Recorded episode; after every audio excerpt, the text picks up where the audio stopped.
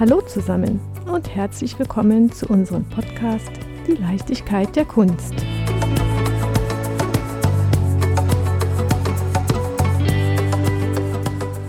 Entschuldigung, jemanden fragen. Stellt euch einen Frauentorso vor, gezwängt in eine enge Corsage, eine Kette mit Kreuz baumelt zwischen einem spitzen Busen, darüber steht quer in Versalien. Entschuldigung. Welcher Gedanke kommt euch bei diesem Bild in den Sinn? Vielleicht eine sexy Frau, reduziert auf den Busen, in starre Konvention gepresst, geprägt durch vermeintlich gute und generell gültige Werte und sich dafür noch entschuldigend? Das war mein erster Eindruck, als ich das Werk Entschuldigung von Birgit Brenner das erste Mal betrachtete. Und dieser Eindruck saß. Er spricht mir quasi aus der Seele und ich fühlte mich direkt angesprochen. Ich vermute, dass es mir genauso geht wie zahlreichen anderen Frauen und auch Männern. Genauso wie Übermüdung und Überdruss. Kennt ihr das Gefühl, nicht mehr differenzieren zu können, wohin uns die Konventionen und Pflichten des Alltags führen? Doch darüber reden hm. Dazu gehört eine große Portion Mut, genauso wie die Angst vor dem Alleinsein zuzugeben. An dieser Stelle hilft es, jemanden zu fragen. Und ich frage an dieser Stelle Birgit Brenner, eine Künstlerin, die mit Wörtern, Bildern und Collagen Themen wie Ungerechtigkeit, Zwang, Scheitern, Glückversprechen und Angst in den Fokus rückt. Liebe Birgit, deine Werke berühren mich in sehr besonderem Maße und ich bin unfassbar stolz, dass ich mich heute mit dir über Erfahrungen, Begegnungen, politisches und gesellschaftskritisches anhand deiner Werke austauschen kann. Und ich bin sehr glücklich, dass wir dabei auch, wie in den Vorgesprächen schon, mit einem gewissen Augenschmunzeln diesen Podcast begleiten werden. Ich danke dir für deine Zeit und auch deine, die Hörer werden es gleich selber hören, wunderbar charismatische Stimme. Bitte lass uns ein bisschen an deiner Biografie teilhaben und erzähl uns doch erstmal von deinem Weg in die Kunst. Oh je, mein Weg in die Kunst ist eigentlich relativ normal. Also ich komme aus einem Kunstfernhaushalt. Das heißt, es war nicht vorgezeichnet oder äh, erwünscht, dass ich das Kunst studiere. Ich war auch nicht jetzt besonders äh, begabt in der Schule im Kunstunterricht und ich hatte wie viele auch als Kind gemalt und dann eben der Pubertät nicht mehr. Und ich bin dann zur Kunst gekommen, wie man es, glaube ich, vielleicht eher über Umwege vielleicht äh, sagen würde, nämlich über die Eltern meines ersten Freundes. Ach, das finde ich wirklich ungewöhnlich. Die hatten sich für Kunst interessiert und hatte auch Kunst gesammelt und das fand ich wahnsinnig spannend und ich hatte nicht gedacht, dass ich das selbst produziere, aber ich wollte in dieser Welt sein.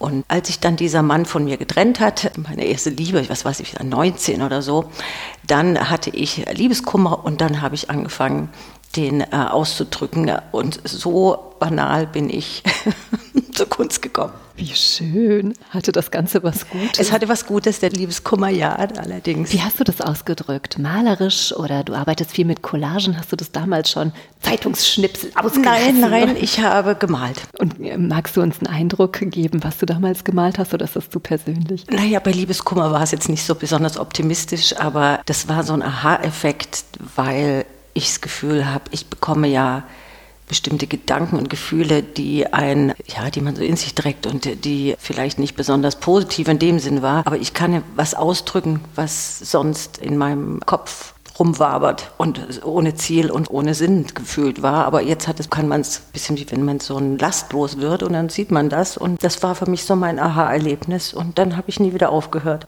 Wenn ich mir das vorstelle, also Liebeskummer ist mir natürlich auch ein bisschen bekannt. ich habe einfach ein Herz gemalt und habe das zerrissen. Nicht sonderlich künstlerisch prägend. Wie kommst du dann zu dem Moment, dass du sagst, das gibt mir jetzt so viel, dass ich mit Kunst weiterarbeiten möchte, dass ich darin meine Verwirklichung finde? Ich weiß es nicht, es klingt jetzt ein bisschen äh, pathetisch. Es war wie wenn das schon irgendwie schlummerte und nur so so ein Ventil braucht, um rauszukommen. Ich muss dazu sagen, meine Großtante, die hat gemalt. Die hatte ich als Kind so ein bisschen, sie war anders als alle anderen meiner Familie. Und als Kind hatte ich ein bisschen, nicht Angst, aber ich hatte so Respekt vor ihr. Und ich hatte schon immer gehofft, dass sie mich irgendwie gut findet. Und ich hatte schon als Kind mich in, bei Zeichnungen so, so in so eine Welt reingeflüchtet und das war noch nichts Besonderes, machen glaube ich ganz viele. Aber vielleicht kommt da ja irgendeine kleine Strömung her, dass das irgendwie angelegt war. Aber es war eher, als wenn das, ja, als wenn das so, so, so raus müsste und das überfällig ist. Und es ist, glaube ich, der vielleicht äh, der banalste ähm, Anlass, um Kunst zu machen. Bei mir war es, glaube ich, am Anfang eine rein therapeutische. Und dann bist du hingegangen und hast dich an einer Kunsthochschule beworben? Nein, nein, es, es war ein bisschen Umweg. Ich hatte es wurde nicht verhandelt, dass man Kunst studiert. Das war kein Berufsbild. Ich kam auch selber nicht auf die Idee, dass es eins sein könnte. Ich habe dann so den klassischen Gedanken gehabt, dass ich vielleicht Architektur studiere oder sowas, also so kreativ mit Gehalt. Schön formuliert. Und, ja. und dann hatte ich ein Praktikum in der Werbeagentur gemacht und dann habe ich Kommunikationsdesign studiert und dann habe ich gemerkt, dass ich vor Werbung nicht gemacht bin, weil mir nichts einfällt, wenn ich mich mit Dingen und Themen beschäftigen muss, die mich nicht interessieren. Und so bin ich dann langsam zur Kunst. Das hat dann noch schon ein paar Jahre gedauert zwischen Liebeskummer und Kunststudium. Also das ging nicht so schnell. Aber ich hatte mich natürlich dann Ausstellungen angeschaut und Künstler angeschaut und geübt und geübt und geübt. Welche, du sagtest gerade, das waren nicht so die Themen, die dich beschäftigt haben. Welche Themen beschäftigen dich denn? Du meinst jetzt? Mhm. Ja, also wie man ja immer bei Berichten oder den, den Artikeln liest, mit den nicht schönen Ding des Lebens. Das ist spannend, weil soll Kunst nicht schön sein? Schönheit ist schwer erstmal. Also eine Schönheit gut darzustellen, ohne Kitsch und ohne dass es kippt in so was Komisches. Aber ich weiß nicht das Problem, dass ich da jetzt mich von gescheut hätte. Mich hat es einfach nie interessiert. Ich glaube, am Anfang von meinem Studium habe ich mich mit Gerichtsmedizin und Mordopfern beschäftigt. Ich fand dann diese äh, Obduktionsberichte, fand ich sehr poetisch fast irgendwie mit Organen und Funktionen. Also ich hatte immer mich schon oder von Anfang an mit eigentlich wissenschaftlichen Themen beschäftigt und die dann künstlerisch umzusetzen. Jetzt fragt mich immer jeder, warum? Ich weiß es nicht. Aber es hat mich immer mehr interessiert, Vergänglichkeit, das Leben mit seinen Herausforderungen, als jetzt vielleicht in Zeitlupe auf einer Schaukel sitzen bei Sonnenschein. Mich hat eher eigentlich dieses Fragile und ja generell das Fragile interessiert. Fragilität des Lebens und mit allen Höhen und Tiefen, die das mit sich bringt. Ich stelle mir vor, wenn du dich mit gerichtsmedizinischen Unterlagen beschäftigst und mit den Körpern, die dort sind, sind ja jetzt meist nicht eines ganz natürlichen Todes auf die Bahre gekommen, dass das eine Menge Recherche bedarf. Ja, also ich durfte nicht live dabei sein. Ich kannte einen Gerichtsmediziner und der Rest war damals, gab es ja noch kein Internet, waren Bücher und Abhandlungen. Das war damals und das ist heute noch so. Ich brauche, wenn ich recherchiere, gehe ich da ziemlich rein und dann brauche ich mal eine Pause, weil manche Sachen dann einen schon ja, äh, beschäftigen oder zu schaffen machen. Also man braucht dann auch mal wieder eine Pause. Und dann ist der Moment, wo ich anfange zu arbeiten und dann ist es ganz gut, dann ist es rein Material. Ich bin ja jetzt nicht dauernd mit beschäftigt wie Leute, die das machen, die aber auch sagen, man braucht eine gewisse Abstand und Hornhaut. Und bei mir ist es so, dass ich das als Arbeitsmaterial sehe und durch das habe ich trotzdem noch eine Distanz zu dem, was ich dann lese oder versuche zumindest die Distanz zu halten. Ist die Recherche Teil deiner Arbeit schon? Ja, das ist schon ein Großteil der Arbeit, oder? Ja.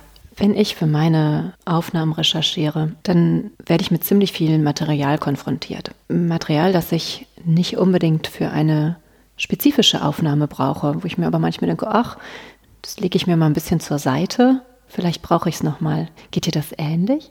Ja, also ähm, am schwierigsten ist, glaube ich, herauszufinden von diesen unfassbar vielen interessanten Themen, die es gibt, dann sich dem einen zu widmen, auch man das Gefühl habe, ich müsste mich vielleicht dem anderen oder dem anderen und noch dem anderen widmen. Aber das, was dann letztendlich künstlerisch umgesetzt wird, ist natürlich nur ein kleiner Bruchteil von dem, was man gelesen hat. Von dem her geht es mir auch so. Aber ich lasse mich dann treiben und oft endlich beim ganz anderen Thema als mit dem, was mir eigentlich vorschwebte, was es sein wird. Aber ich benutze ja mittlerweile nur noch das Internet, früher Bibliotheken, aber heute ist Internetrecherche äh, wissenschaftlicher Art und Privatblogs so mein mein Recherchegebiet, weil ich das so interessant finde, was aus Fachsicht kommt, aber auch wie Leute Privates und Ansichten und Meinungen in die Welt schicken. Das finde ich ganz spannend und das ist eine Art künstliche Welt und trotzdem real und das, diese Spannung habe ich gern für die Arbeit. Kann ich mir das so vorstellen, dass du dich durch den Alltag treiben lässt, du stößt auf einen Moment und den möchtest du packen,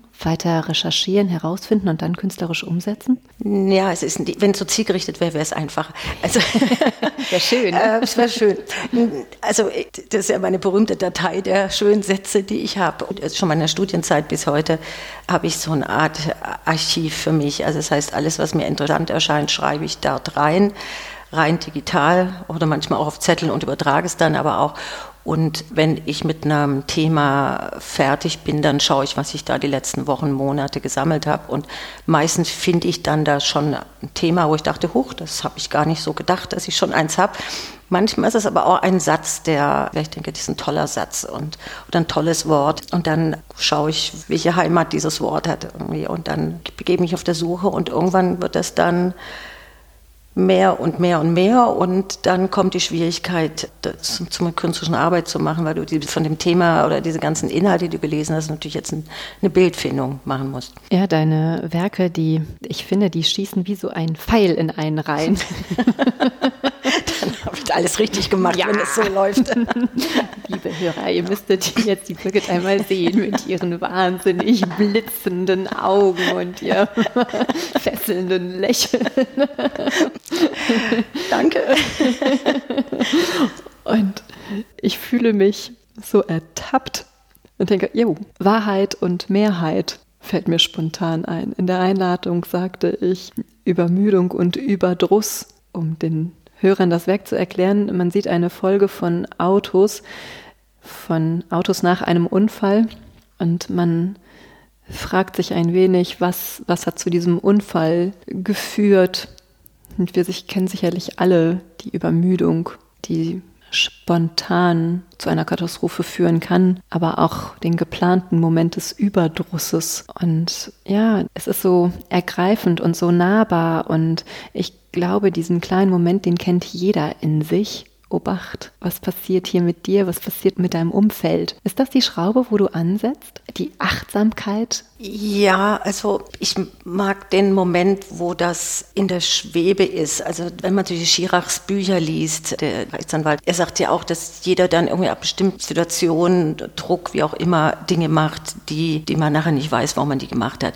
Und in dem Fall natürlich bei ihm dann auch bis zum Mord zu gehen. Und ich mag jetzt keine großen dramatischen Ereignisse, sondern eher dieses, ja, was passiert, wenn ich irgendwie durchkomme und dann kommen immer wieder Gefühle und Situationen, wo man denkt, also schaffe ich es nicht mehr oder schaffe ich es noch oder man hat es satt. Also mich interessieren diese Zwänge, die Gesellschaft und Politik einem aufzwingen, wenn man sein Leben lebt, das in einer anderen Zeit anders verlaufen wäre mit Sicherheit. Aber letztendlich interessieren mich immer, gerade eben war es noch normal und im nächsten Moment kann es vielleicht nicht mehr so geregelt sein, weil man irgendwas nicht mehr aushält. Und das sind so diese, die versuche ich möglichst ohne Wertung äh, darzustellen, weil ich niemanden vorführen möchte oder benutzen möchte. Das heißt, ich versuche möglichst die Momente, die nicht viel Spektakel sind. Ja, die so leisen Momente. Die leisen Momente. Ja ja, Übermüdung und Überdruss, das glaube ich, kennt doch fast jeder, oder?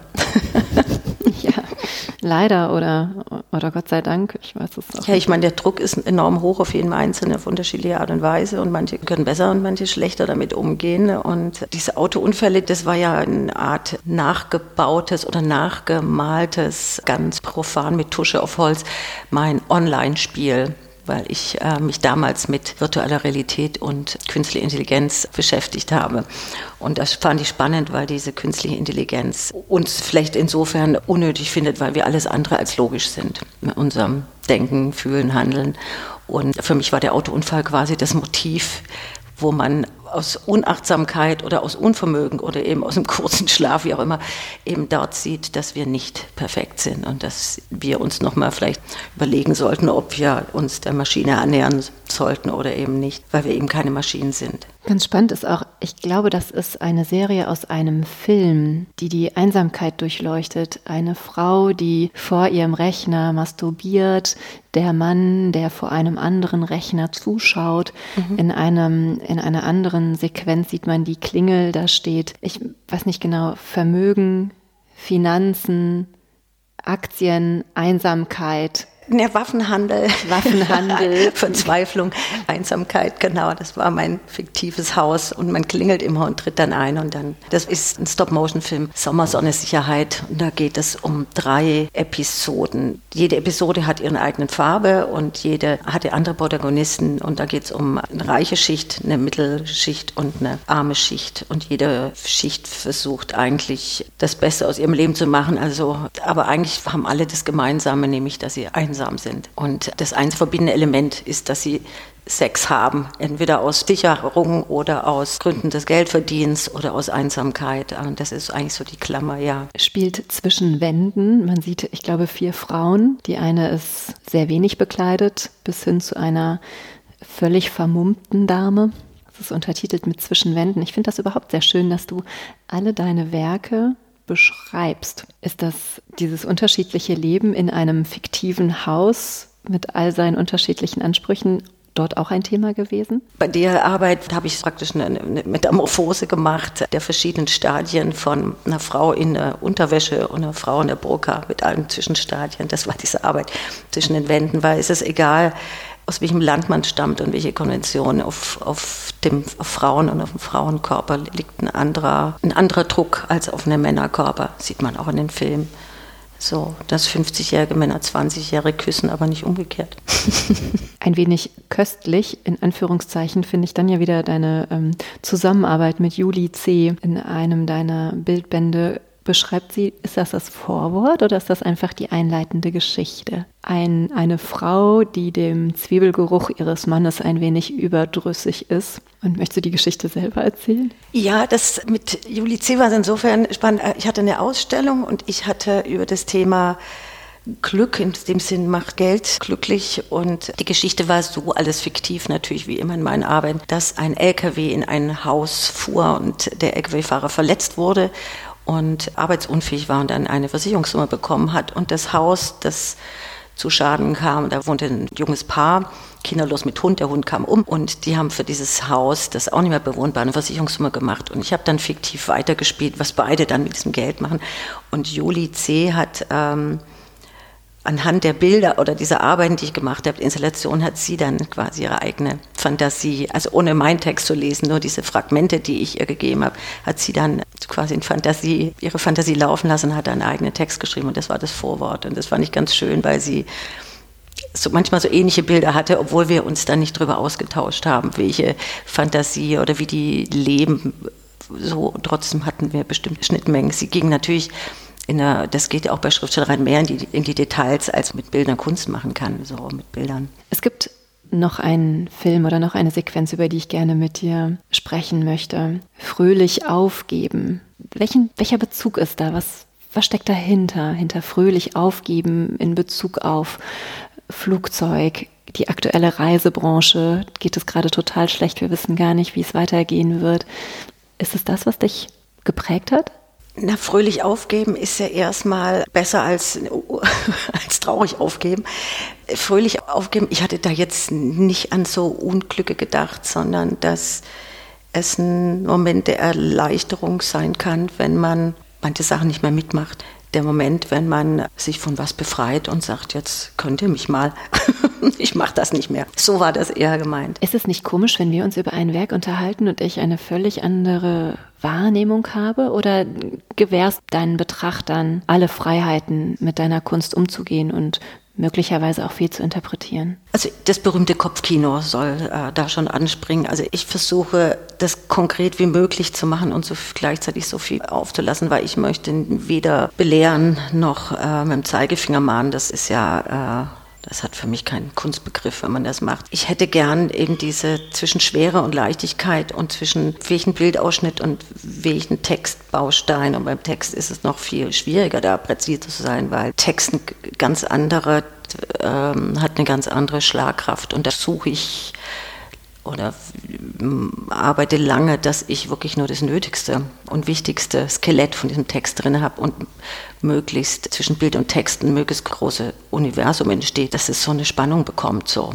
Also von dem her, aber deine Frage zu beantworten, ja, ich hoffe, dass dass man äh, als sich als Betrachter oder Betrachterin äh, das eine eigene Fantasie noch dazu entwickelt, dass ich nicht alles erkläre. Ich finde es total schön, dass du das sagst. Häufig ist es ja so, dass man sich selbst ein bisschen hemmt in seiner Interpretation. Oh, könnte ich das jetzt falsch machen? Ich habe ja keine Ahnung. Und hm, was wird vielleicht derjenige denken, wenn ich es jetzt laut ausspreche? Und ich finde nicht eine Absolution, aber die Hand gereicht, die Hand des Künstlers gereicht zu bekommen, zu sagen, sieh das, was du da gerade sehen möchtest. Und wir können ja darüber sprechen. Hm, das holt schön ab. Ja, es ist erstaunlich, wie Leute sich entschuldigen, ob diese Interpretation jetzt richtig ist. Dabei gibt es da kein richtig und falsch, sondern das, es gibt sowieso ganz wenig richtig und falsch. Es gibt oft äh, eben eigene Sichtweisen. Aber ich finde es gerade, das ist doch der Sinn und Zweck, so dass Leute ähm, bestenfalls sich damit beschäftigen. Heißt dein Buch deswegen jemanden fragen? Ach, in Zeiten, die schwierig sind, sollte vielleicht man, also generell und auch sowieso in schwierigen Zeiten, sollte man, glaube ich, generell in seinem Leben mehr fragen als beantworten. Wen würdest du gerne mal was fragen? Und vor allem, was würdest du gerne fragen? Oh, das ist eine gute Frage. die kann ich jetzt nicht beantworten. es gibt ganz viel, vielleicht, ob ich, ich meine Hauptfrage, aber die, die das glaube ich für zu weit ist, ähm, und das wird auch nie beantwortet, ist, warum gibt es dieses Universum? Das würde ich gerne wissen. Hab und ich habe mir studiert. ich kann ja auch an der Stelle keine Antwort geben. Das, äh, ich habe als Kind immer gedacht, wenn man stirbt, kommt dann jemand in dem Moment und erklärt es einem. Mittlerweile weiß ich das nicht mehr. Es ist so, aber jetzt, ich habe sonst, war das genereller gemeint zu sagen, fragt mehr und verurteilt nicht gleich so schnell oder beantwortet nicht schnell so gleich so Fragen, sondern holt mehr Infos generell. Es war eher eine, ein bisschen verzweifelnd gemeint jemanden fragen. Ich bin auch immer dankbar, wenn ich gefragt werde. Nicht, weil ich mir dann besonders schlau vorkomme, sondern weil ich mich freue, in Aktionen zu treten und weil ich an dem in dem Moment Unwissenden teilhaben darf und vielleicht eine Lösung schaffen kann oder zumindest eine, eine Form der Ansicht. Ja, wenn man jemanden fragt, ist mir auch zu sagen, warum machst du das so oder so, auch wenn man das vielleicht ablehnt oder komisch findet oder unmöglich findet. Aber eigentlich ist das zu sagen, äh, kriegt man am meisten, lernt man, wenn man Leute fragt. Auch das muss jetzt nicht alles nur Fachwissen sein, sondern zu sagen, einfach die Motivation, warum machst du das so und nicht so? Und ich glaube, das, was Kinder eigentlich auch machen. Fragen, Fragen, Fragen.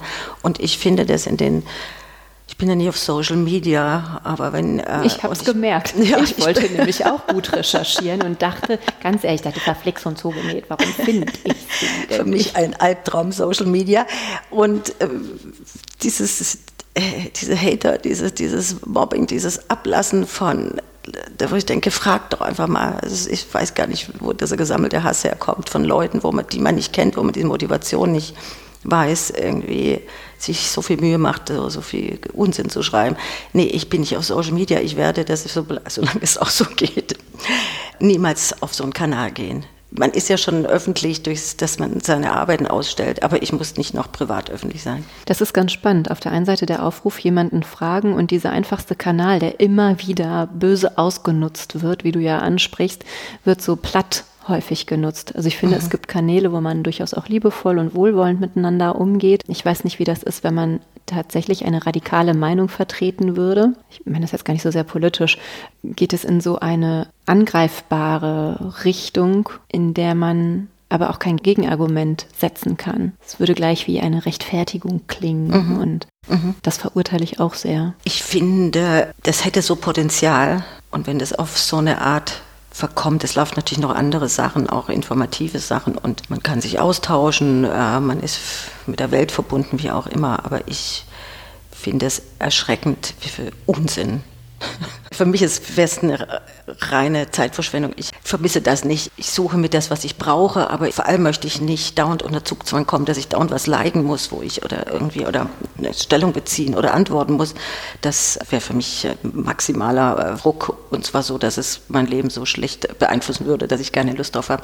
Und vielleicht bin ich noch analog vollkommen äh, gestrig, aber ich vermisse nichts. Ich finde das spannend. Du hast eben gesagt, naja, ich stelle ja aus und ich könnte mir vorstellen, dass wenn man als Künstlerin oder Künstler in die Öffentlichkeit tritt, setzt man sich ja selber auch mit so einer eigenen Angreifbarkeit mhm. auseinander. Mhm. Wie kommt das an? Wie werden die Kritiken sein? Vielleicht auch so im Freundes- und Familienkreis.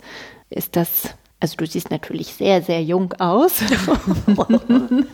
Dennoch vermute ich, wenn wir über dein Alter nicht sprachen, dass du doch schon etwas länger als Künstlerin ähm, tätig bist. Ist diese, also stellst du den Anspruch, Aussagen zu treffen durch deine Kunst vor, die Angst, angegriffen zu werden? Deine Werke sind ja durchaus auch radikal in ihrer Sprache. Ich hatte eigentlich komischerweise nie Angst in der Kunst. Also ich habe schon Angst vor Dingen, aber in der Kunst auch vor Ausstellungen nicht. Also man ist angespannt. Also du hast ja gesagt, ich bin ja jetzt auch schon ein bisschen länger dabei. Das lässt ja dann nach. Es ist wie ein Abschluss einer, einer, einer Arbeit und dafür braucht es dann ja eine Ausstellung. Das ist ja ein Teil des, der, der Arbeit. Und es ist auch gut zu sehen, wie, wie, das ankommt und was es ankommt. Das Gute ist, dass ich nicht wie so eine Musikerin auf der Bühne stehe, direkt und ich ausgepfiffen werden kann. Das ist ein bisschen zeitversetzt. Du hast die ein paar Wochen oder eine Woche davor spätestens äh, ähm, fertig gemacht. Durch das hast du so einen inneren ersten Punkt gesetzt, wo du sagst, jetzt könnte es, jetzt ist sie fertig, jetzt kann sie raus. Und wenn du dann eine Ausstellung hast, ist man ein bisschen geschützter und die Leute sind immer noch so höflich, dass die wenigsten direkt zu dir kommen und sagen, es ist totaler Mist. die sagen es dann zu anderen oder zur Galerie, aber Gott sei Dank nicht zu einem direkt, sodass man dann heiter beschwingt meistens rausgeht, wenn man nicht selber, ich nicht das Gefühl habe, ich denke, oh, das hätte ich besser machen können, dann nicht, sondern man ist da auch noch im geschützten Raum. Aber natürlich, wie du sagst, es gehört dazu und man steht in dem Moment auf der Bühne und man ist ein Stück weit nackig und letztendlich zeigt sich dann erst nach ein paar Tagen, wie das dann letztendlich, ob das jetzt Artikel sind oder wie dann die Resonanz war. aber ich jetzt mit Corona zum Beispiel mehrere Ausstellungen ohne Publikum gemacht. Das ist dann frustrierend. Das fehlt einem dann doch so ein, so, ein, so ein Schlusspunkt irgendwie. Du hattest eben gesagt, dass deine Werke nicht autobiografisch sind. Ja, das betone ich hier nochmal für alle, die das immer wieder schreiben. Birgit Brenners Werke sind nicht autobiografisch. Nein, nein. Alles Punkt. Inszenierung. Punkt. Ausrufezeichen, Ausrufezeichen, Ausrufezeichen. Inszenierungen, die Geschichten erzählen. Gibt es so einen roten Faden? Ich sage ja permanent so eine. Gibt es einen roten Faden, der sich durch deine Werke zieht? Ja, ich denke schon. Ich denke, der rote Faden ist vielleicht ein bisschen Verzweiflung und ein bisschen böser, trockener Humor. Aber vielleicht vom Thema her würde ich sagen Druck und Verzweiflung.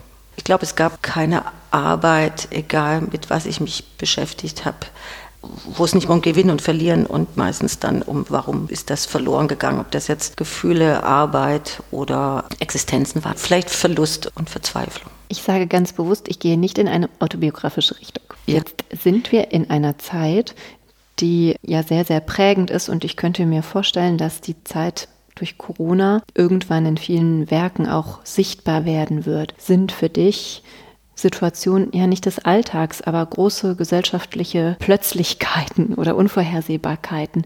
Sind die Thema deiner Arbeit? Würdest du Corona verarbeiten? Könnte man das zum jetzigen Zeitpunkt schon sagen? Also Corona an sich interessiert mich künstlerisch nicht. Was interessant ist, finde ich, ist die Auswüchse in Form von Querdenker, also was da alles thematisiert oder rein interpretiert wird und auch das, was es macht. Also Leuten, die Angst haben, ihre Arbeit zu verlieren, ganze Existenzen. Die Einsamkeit, was wir merken, wie viel Entertainment wir haben oder brauchen. Also Erlebnisse brauchen, die dann jetzt gerade reduziert sind. Das finde ich spannend. Also Corona als, als Phänomen an sich finde ich jetzt nicht so spannend. Aber eigentlich suche ich immer Themen, die so ein bisschen abseits des Spektakels oder die, die, wenn jetzt ein Thema so in der Presse dauernd verhandelt wird, hochaktuell benutze ich das nie, weil das mich nicht interessiert, so äh, auf, aufs Zeitgeschehen zu hauen, sondern ich suche eigentlich immer so ein bisschen abseits der, des, der Strömungen die Themen. Du fingst ursprünglich an oder hast sehr, sehr viele Werke geschaffen, erschaffen? Erschaffen. Hergestellt. Erstellt. Kreiert. Genau. entwuchs in deinem Inneren. Die, ähm, ich würde dazu Collage sagen, mhm. Wort Bildwerke, Oeuvre. Mhm. Du gehst immer mehr in Richtung Video und Film. Vielleicht sprechen wir da einfach auch noch mal ein bisschen drüber. Wir haben ja schon zwei, drei Sachen angesprochen, was dich da begeistert, wie du zum Film gekommen bist. Also warum du dich von der händischen Arbeit hin zu einem digitalen Format entwickelt hast. Na, der Film ist auch händisch gemacht. Also ja Wie früher mein Vater, der hatte so ein Schnittpult und da musste wirklich so abgeschnitten werden. Ja, ich filme ja nicht mit einer Video oder mit dem Handy, mit der Videokamera oder dem Handy, sondern ich zeichne jedes Bild und dann fotografiere es ab und dann bearbeite ich das und dann kommt das ins Schnittprogramm und dann schneide ich das und mache den Sound und dann bin ich fertig. Ich muss da ein bisschen ausholen. Ich hoffe, das geht. Ich versuche mich kurz, kurz zu fassen. Ich hatte ja immer, wie ich schon gesagt habe, mit, mit anderen Texten gearbeitet, weil ich selber nicht geschrieben habe, mir das auch gar nicht zutraute. Und dann hat Heinz, mein Assistent, klingt toll, ne? Ähm, ich hätte gerne einen. Ich hätte, ja, ich, ich bin ein bisschen neidisch. Meiner. Und Heinz hat, äh, hat Film studiert und ich habe dann gedacht, wie, wie schaffe ich das jetzt, irgendwie Texte zu schreiben oder Textbausteine meine eigenen zu nehmen, was ich gerne wollte. Und dann hat Heinz mir gesagt, lies mal Drehbücher, Birgit, äh, da kannst du mit ganz einfacher Schrift und Schreibweise kannst du äh, Regie machen. Du brauchst dafür nicht schreiben können. Und dann habe ich mir verschiedene Bücher gekauft, Anleitung zum Drehbuchschreiben und dann dachte ich, das ist toll. Und das war einer so auch ein Aha-Erlebnis, was die Arbeit dann komplett geändert hat, nämlich, dass ich angefangen habe zu schreiben und dass ich gedacht habe, ich mache niemals Film. Das will ich auch gar nicht, aber die Art des nüchternen Schreibens, Gott spielen oder Regisseur spielen, fand ich ganz toll. Und somit hatte ich auch keine Angst mehr zu schreiben und habe dann geschrieben und bis heute bin ich noch nicht begnadet, aber ich... Das liegt im Auge des Betrachters. Danke. Aber ich schreibe mal Texte so und dachte ich, mache ich einfach. Wenn ich was machen will, mache ich das einfach. Und so habe ich es da auch gemacht. Und das hat dann meine Arbeit insofern verändert, weil ich, ich hatte immer schon Geschichten erzählt, aber diesmal hatte ich dann eben so filmisch dann ähm, im, im, Kopf und eigentlich alles, alle Installationen oder ähm, zweidimensional oder, oder dreidimensionale Arbeiten, die waren für mich immer eine filmische Erzählung. Und da habe ich dann eben immer nur so einen Ausschnitt gebraucht. Also wo sind die prägnanten Fotos oder Bilder und wo, wie ist der Text und wie, wie baue ich das jetzt? Ich habe ja so analog mit Dachlatten und Pappe und Schrift und Fotos habe ich ja in Filmen mir nachgebaut, einen analogen Film. So und ähm, das war alles begründet, nachdem ich dann dieses, wie gesagt, diese Drehbuchmöglichkeit hatte. Und von dem her war das dann natürlich logisch, dass man irgendwann das ausprobiert. Und das hatte ich dann auch gemacht, wo ich dachte, ich arbeite sehr viel und damit ich dann nicht ersticke in den Arbeiten, dachte ich, das ist doch toll. Jetzt animiere ich mal meine Geschichten und habe die dann eben mit so Stop Motion jetzt 2019, also noch nicht so lange her, meinen ersten Film, hört sich toll an, ne? äh, gezeichnet und ich dachte am Anfang, ich mache so zwei, drei Minuten und er ist ja 30 Minuten geworden. Und dann war das auch, ich werde die Installation, Rauminstallation natürlich weitermachen, aber ich äh, kann da natürlich viel engmaschiger und detaillierter beschreiben und muss nicht so diesen einen Punkt finden. Und das ist ganz toll. Ja, es hat mich interessiert, du hast es gerade schon angesprochen. Ersetzt der Film jetzt die Installation? Nee, nee, weil das sind auch zwei verschiedene Sprachebenen. Die Installation kann was anderes als der Film und der Film kann was anderes als Installation und eine Zeichnung kann wieder was anderes. Ich habe das thematisch und auch vom Material her immer schon kreuz und quer gemixt, wie ich das für die Story brauche. Das ist auch, ich bin eher wie so eine Bühnenbildnerin, also ich folge dann den Farben und dem Geschmack meiner Protagonisten und nicht meiner Lieblingsfarbe. Das heißt, wenn ich das Gefühl habe, die wohnen in Braun und Beige, dann wird die Ausstellung Braun und Beige, ob mir das jetzt gefällt oder nicht. Das kann, das kann ich im Film auch, aber die Installation hat eine andere Materialität. Also ich mag schon auch noch bauen. Und mit dem Raum zu arbeiten ist was anderes natürlich, als wenn ich einen Film jetzt auf einer LED-Wand oder auf einem Beamer habe.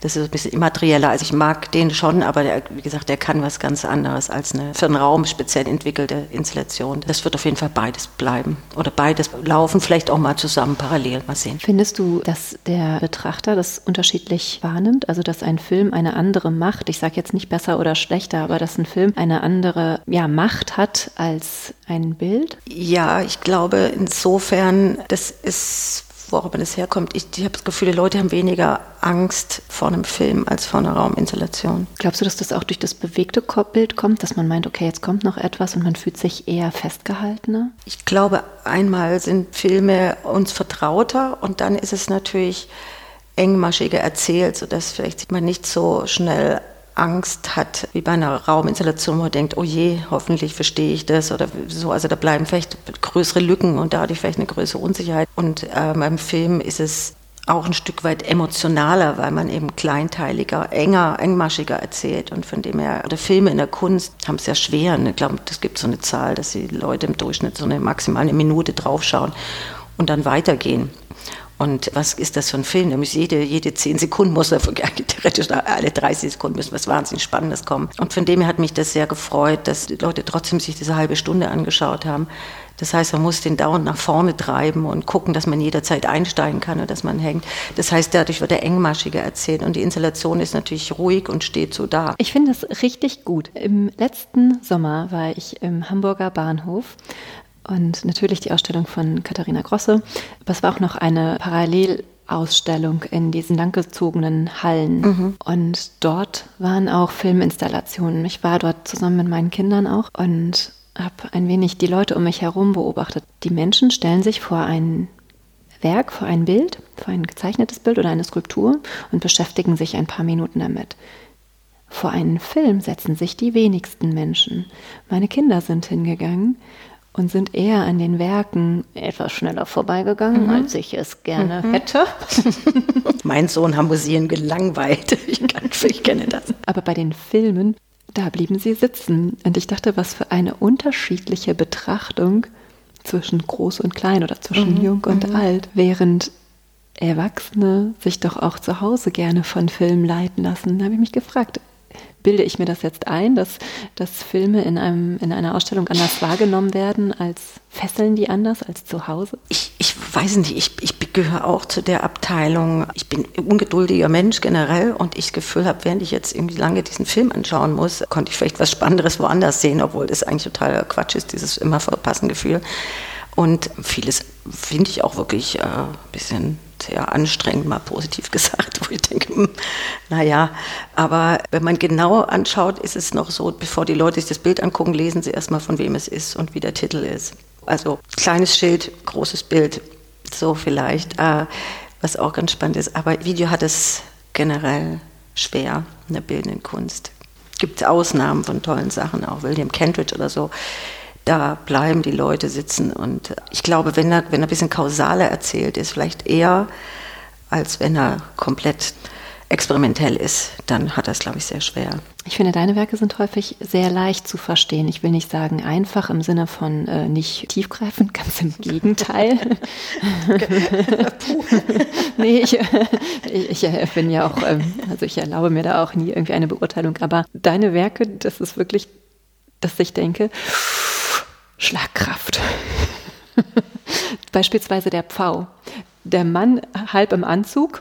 Ich beschreibe ihn mal kurz. Man sieht eine Installation, ein Mann, im, ja, nur die Beine im schicken Anzug. Rundherum sind wie Pfeile in diesem Anzug. Ich würde so sogar sagen, auf die empfindlichste Stelle gerichtet. Das Werk heißt Pfau und man sieht halt so eine Art Pfauenfeder oder Blätter. Blätter, Monstera-Blätter, ja. Monstera. Und ich dachte, oh Gott, der arme Mann mit all seinen Systemen, die auf ihn aufprallen und einprallen und er muss immer noch Genüge tragen und dastehen wie ein Pfau. Ich habe ehrlich gesagt Tränen gelacht und gleichzeitig tiefstes Mitleid verspürt. Welches Bild mich auch in einem Moment erwischt hat, in dem ich mir auch so die eine oder andere Frage gestellt habe. Ach, na, ist alles so richtig, was ich hier mache? Ne? Das heißt Selbstschuld. Mhm. Ich bin gerne im Garten. Ich mag es, wenn ich Blumen sehe, die blühen. Ich mag auch grün. Und man sieht, es sind Primeln, ne? Äh, Stiefmütterchen. Stiefmütterchen. Mhm. sind Stiefmütterchen. An der Oberfläche. Man sieht auch wieder viele Pfeile drauf einpreschen, mhm. einschlagen. Und in der Tiefe hängt ein Schild Selbstschuld. Und ich dachte, ja, natürlich, nach oben schön lächeln. Und in der Tiefe fängt dann das Hadern an und die Frage nach.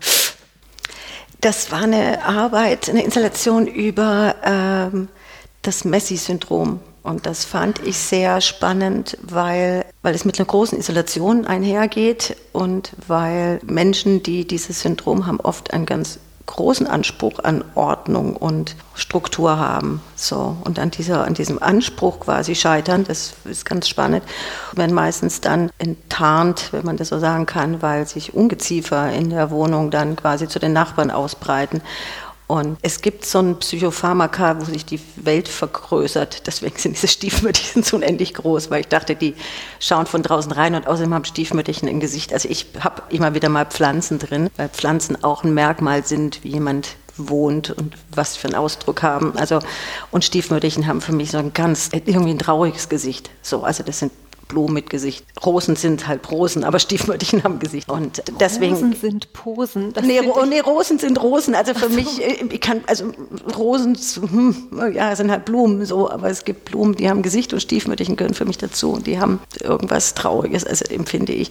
Und ich hatte gedacht, das ist diese Außenwelt und ich beschreibe dann eine Frau, die es bleibt dann offen, ob das jetzt geträumt ist oder ob es real ist, aber die ein Gewichtsproblem hatte und dann aus unerfindlichen Gründen ganz dünn wurde und vom Dorf ums Laufsteg kommt und dann da niedergeschlagen wird und alles wieder zu Ende ist und dann wieder vom Laufsteg zurück ins Dorf und dann quasi sich da so ein Schutzraum baut. Auch mit Müll und, und gesammeltem. Und das Einzige, was sie sieht, sind diese Nachbarn. Und ich wollte so zwischen innen und außen diese Installation und das feindliche Außen darstellen und so kam es dann. Und die Selbstschuld ist dass man das dann oft sagt, obwohl man in der Regel für vieles vielleicht nicht selbst schuld ist, obwohl es so aussieht, als wenn man selbst verschuldet. Was Beobachtest du deine Betrachter schon mal? Was mache ich, euch meine Betrachter beobachten? Mhm. Was heißt das? Wenn du in einer Ausstellung bist, wo deine Werke Ach so, ausgestellt die, werden. Die Betrachter? Ja.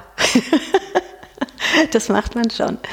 Aber jetzt eher, also wie, wie lang sie verweilen und ob sie, welchen Gesichtsausdruck sie dabei haben. Also ob die dieses Tragikomische, was ich schon verbinde. Dieses, also, nur Tragik wäre nicht auszuhalten. Und das ist auch nicht eine Komik, so eine Schenkelklopfer-Komik, aber zu sagen, es hat auch was Absurdes in dieser ganzen Ernsthaftigkeit, sonst könnte man es ja auch nicht aushalten, dieses Leben.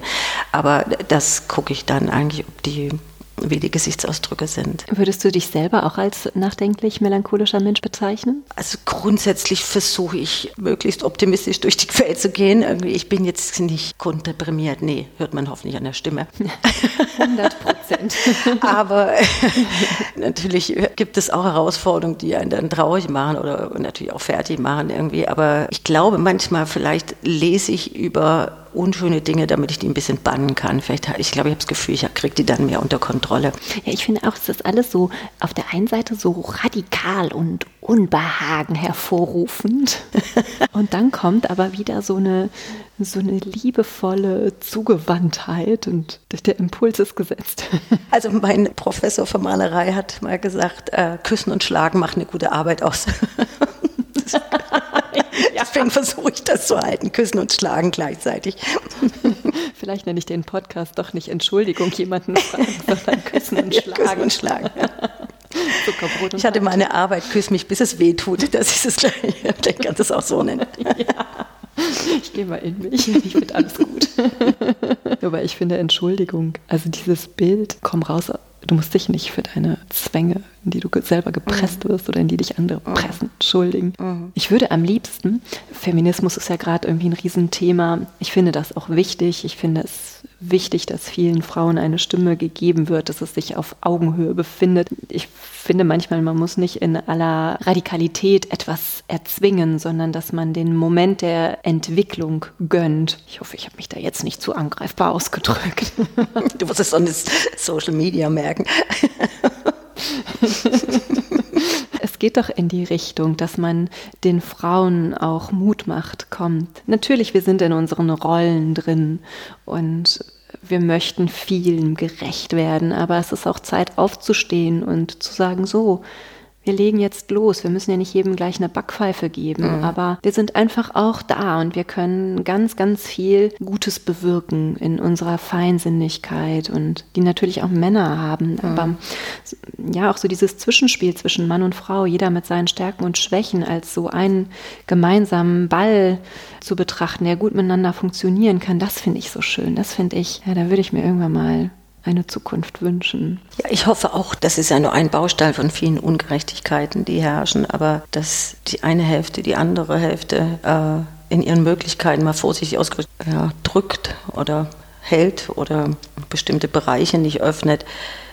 Das ist eigentlich ein, ein Unding. Also ich bin froh, dass ich in diesem dass ich nicht früher gelebt habe, zumindest die letzten hunderte von Jahren, wo das nicht möglich ist, als Frau ein, ein selbstbestimmtes Leben halbwegs zu führen. Aber es ist trotzdem noch viel zu tun, irgendwie ehrlich gesagt. Und ich bin froh um jede weibliche Kunstpersönlichkeit, die da ist und auch kommen wird zukünftig. Also es studieren mittlerweile so viele Frauen, wir haben mehr weibliche Studierende als männliche. Also es muss sich irgendwann bemerkbar machen. Unterrichtest du auch? Ja, ich bin äh, in der Kunstakademie Stuttgart Professorin für Installation und ich glaube, wir haben 70, 80 Prozent weibliche Studierende. Stuttgart erklärt das auch deinen ganz leicht süddeutschen Akzent? Ja, aber nicht, weil ich aus Stuttgart komme, ist ich, mich hat es wieder in die Heimat verschlagen, warum auch immer. Ich bin in Ulm geboren, aber nicht dauerhaft aufgewachsen, aber doch ein Großteil. Ich bin entlarvt.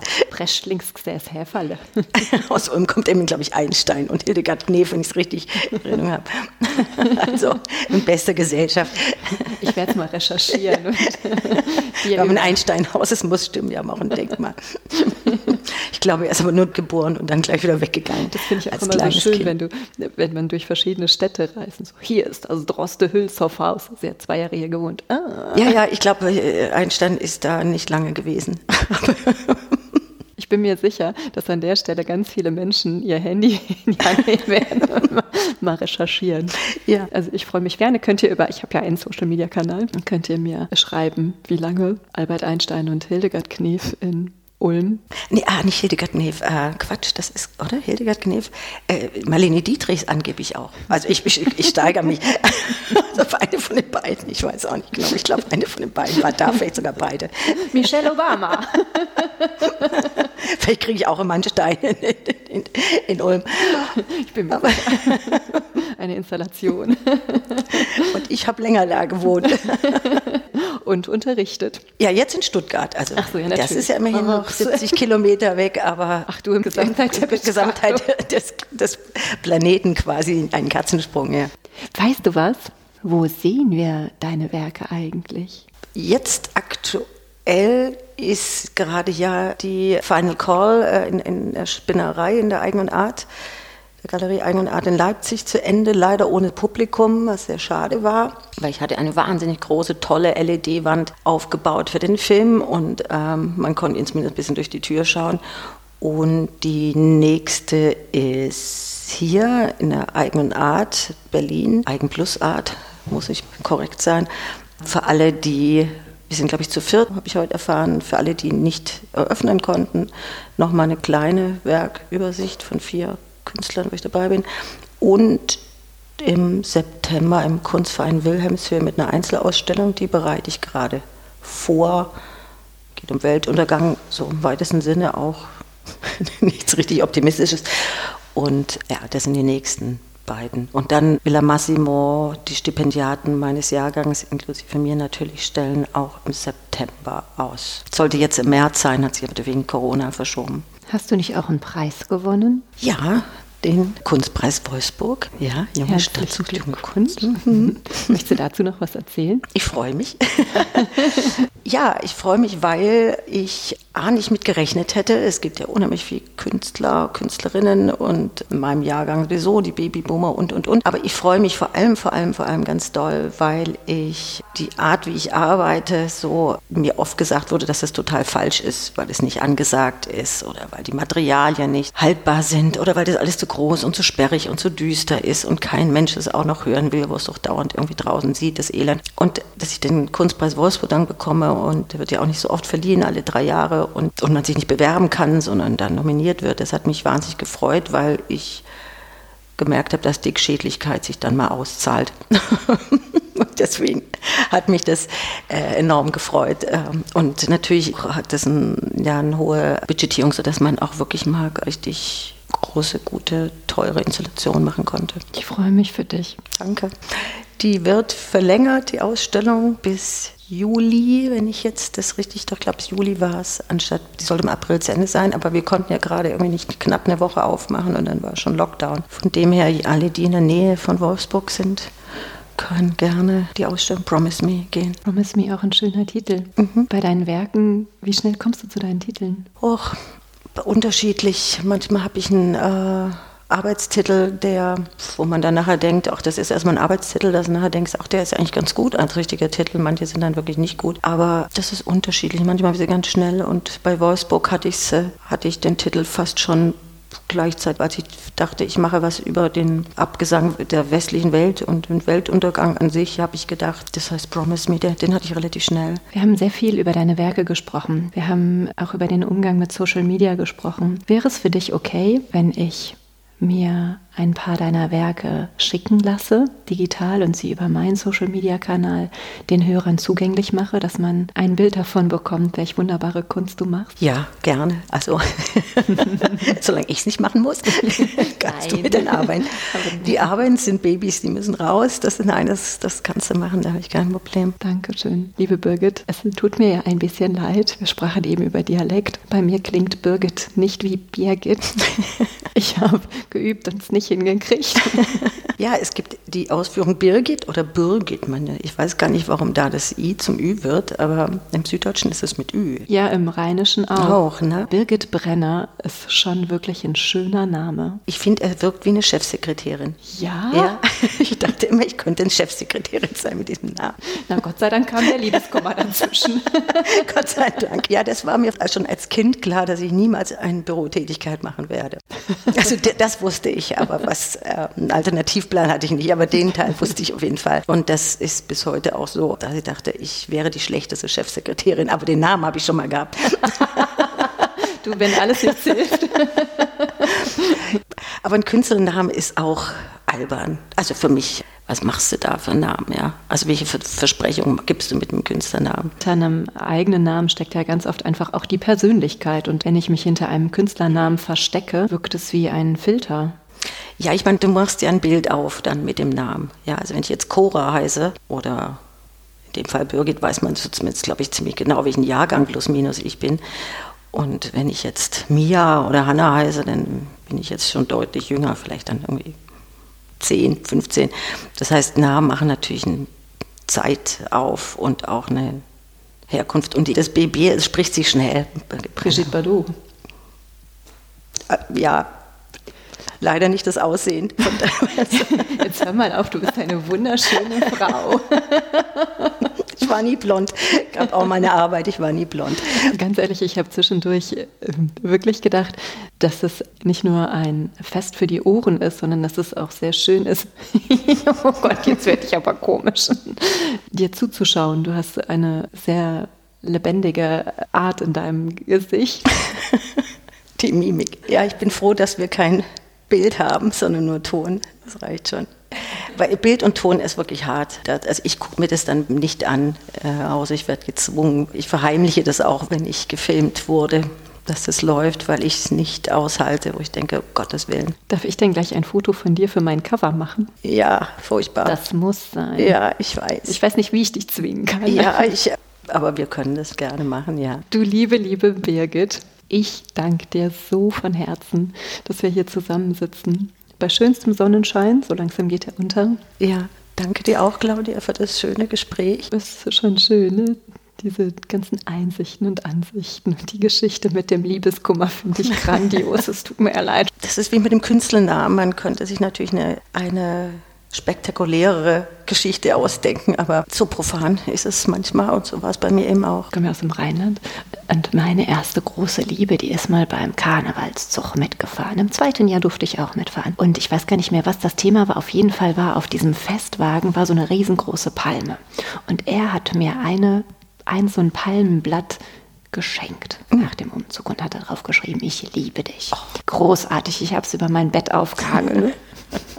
Und dann, als wir uns getrennt haben, habe ich von Edith Piaf Je ne regrette rien angemacht. Volle Lautstärke und wirklich wie ein Ritual dieses Palmenblatt abgehangen. Ich habe es aber nicht weggeworfen. Ich glaube, ich habe es vom Dachboden gelegt. Ja? Nee, ich habe sowas nie geschenkt bekommen. Kein, also ich, nee, ich glaube, ich hatte keine Geschenke. Aber die, ich habe äh, mit seiner Mutter bis heute noch Kontakt und das freut mich. Also so die Schwiegereltern, die es keine wurden, habe ich noch. Ähm, und die begleiten mich noch. Und Wie schön. Ja, und das ist ja schon so lange her. Und deine Großtante, die dich damals künstlerisch ein bisschen. Die starb schon und zwar leider Gottes, äh, als ich, glaube ich, im ersten oder zweiten Semester war. Mein allererster Katalog, den ich gemacht habe, habe ich ihr gewidmet. Ja, leider Gottes hat sie das nicht mehr erlebt. Ich glaube, sie hätte sich gefreut. Also zumindest hat sie meine Mutter überzeugt, dass, wenn ich das jetzt doch haben möchte, sie mich doch da das lässt. Aber sie hat auch gesagt, meine Großtante, dass du hast nie Feierabend, das rattert immer im Kopf, das musst du wissen. Und da hatte sie recht. Aber ich habe nichts gegen das Rattern. 24 Stunden am Tag. Ich wollte gerade fragen, es ist ja auch eine Konvention. Man lernt, ne? 9 to 5, fünf Tage die Woche. Aber wenn man sich in etwas wohlfühlt, dann macht es ja Spaß. Dann vergeht die Zeit auch. Ja. Also, was ich wirklich gehasst habe, war als Schülerin dieses morgens um halb sieben aufstehen. Und da habe ich gedacht, niemals werde ich einen Job haben, wo ich morgens um sieben aufstehen muss. Ich habe auch nicht verstanden, warum die Schule um acht anfangen muss, kann die nicht um halb zehn oder zehn anfangen. Und somit hatte ich neben der Bürotätigkeit, da fällt die rein, hat sich das, haben sich manche Berufe gleich äh, ab ACTA gelegt.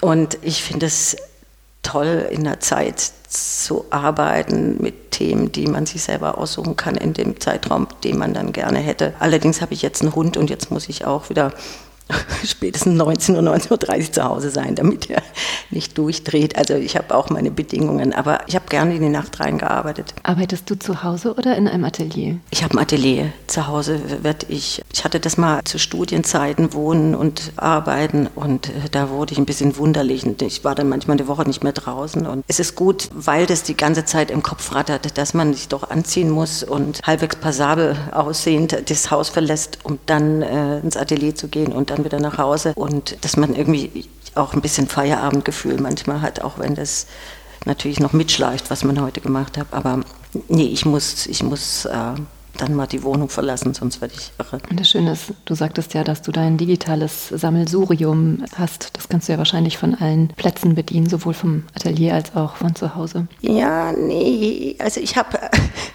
es wird noch schlimmer, nicht nur Social Media. Ich hatte bis vor ich weiß gar nicht, zwei Jahren nicht mal Internet im Atelier, weil ich nicht wollte, dass ich, wenn ich feststecke und nicht mehr, dass ich dann mich ablenken kann. Und dann habe ich mich aber mit bestimmten Programmen, die ich dann brauchte, musste ich dann Internet legen. Jetzt bin ich doch auch ganz froh, aber ich habe mir strenge Disziplin gemacht. Das heißt, ich habe zu Hause einen Rechner, wo nicht Dateien sind, die ich im Atelier habe und umgekehrt. Ich habe auch einen Rechner, der noch nie ans Netz ging, außer als er frisch war. Und komischerweise läuft er immer noch schneller als die, die ich danach gekauft habe, weil der nie ins Netz geht. Ich glaube, wenn der einmal ins Netz geht, explodiert das Ding. Aber bisher äh, hält er sich wacker. Der ist jetzt schon 15 Jahre alt. Und ich verteile das so, dass ich nicht überall das machen kann, was ich habe. Das heißt, ich habe nur im Atelier meine Dateischöne Sätze und zu Hause recherchiere ich dann und nur notgedrungen mache ich das auch im Atelier, weil es sonst so einfach ist, sich in diesem Internet zu verlieren oder Google Search irgendwie. Das heißt, wenn man feststeckt, muss man da weiter durch und kann nicht wieder so tun, als wenn man jetzt liest, nur damit man nicht ins andere muss. Außer Bücher, die habe ich sowohl da als auch da. Aber das ist was anderes als so Google-Suche. Das Bücher ist konzentrierter. Wärst du ein Schornsteinfeger und hätten wir nicht Corona, dann würde ich fragen, darf ich dich mal berühren vielleicht? Ist, ist das äh, übertragbar? ja, ich meine, Kunst, es gibt viel Missverständnis um den Beruf, aber was man wirklich braucht, ist Selbstdisziplin. Neben vielen anderen Skills, über die wir jetzt nicht reden brauchen, aber Selbstdisziplin ist wichtig. Weil es interessiert ja keinen, ob du heute oder morgen oder übermorgen oder nächste Woche oder in zwei Monaten arbeitest. Wenn du hinraus dann deinen Termin mit der Ausstellung einhältst, das heißt, man muss sich dann immer wieder zwingen, auch wenn es zäh läuft, weiterzumachen. Arbeitest du auch auf Auftrag? Also wenn Auftrag Ausstellungsorte sind, dann ja, aber nicht, ich arbeite nicht auf einen Auftrag thematisch oder farblich oder auch hinterm Sofa einen Platz zu bestücken, das mache ich nicht. Mhm. Also eine Einzelperson könnte schwerlich auf dich zukommen und sagen, Birgit, Nee, das würde dann wie beim Grafikstudium Kommunikationsdesign sagen, da fällt mir nichts ein. Wenn ich da sagt einer, mach was oh. Gelbes und dann denke ich, Gott, oh Gott, ich habe noch nie was mit Gelb gemacht. Also nee, ich, nee. Das gibt nur ausschließlich das, was ich rauslasse und das ist Arbeiten zum Thema so, was ich denke, was raus darf. Und nee, Auftragsarbeiten mache ich nicht. Und ich bin so glücklich, dass du heute so viel rausgelassen hast. oh Gott. Hoffe ich, habe ich noch Geheimnisse. Nein. Wie schön, wirklich von Herzen, wie schön. Ich habe diese Stunde sehr genossen. Ist eine Stunde schon rum? Oh, oh Gott, so, läuft die Zeit. Wahnsinn, ja. Ich könnte mit dir auch noch locker drei Stunden weiter Ja, wenn wir noch Weinchen hätten, könnten wir noch fünf Stunden Hallo? Holen wir nach. Ich komme wieder. Ja, ja. Mit diesen Worten würde ich mich jetzt, genau mit diesen Worten, ich komme wieder, ja. verabschiede ich mich. Ich bedanke mich für die Einladung und fürs schöne Gespräch. Danke dir. Und wenn es jetzt ginge, könnte man das Schwäbische ein bisschen rausschneiden, geht aber nicht. Nein. In der Post kann man nicht. Man kann die Falten wegmachen, aber man kann nicht in die Stimme ändern. Ne? Das An deiner Stimme darf einfach auch nichts geändert werden. Ich habe neulich einen Podcast gehört, da ging es um charismatische Stimmen. Und das ist ja nur ein Bereich, mit dem ich das ein oder andere Mal mehr oder weniger freiwillig konfrontiert werde. Dann dachte ich, was steckt denn eigentlich so wissenschaftlich hinter einer charismatischen Stimme. Und so richtig schlüssig ist es mir nicht geworden. Aber ich finde ganz klar, du hast eine charismatische Stimme. Oh, danke. Ich drücke dich ganz herzlich. Ja. Kommt schon jemand um die Ecke.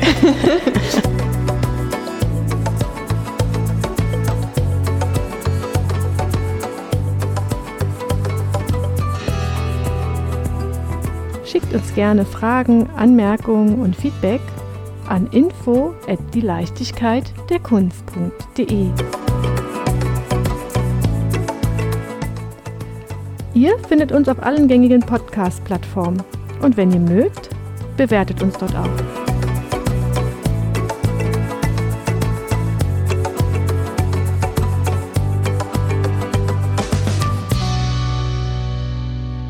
Sie hörten eine Produktion des Podcaststudio.nrw.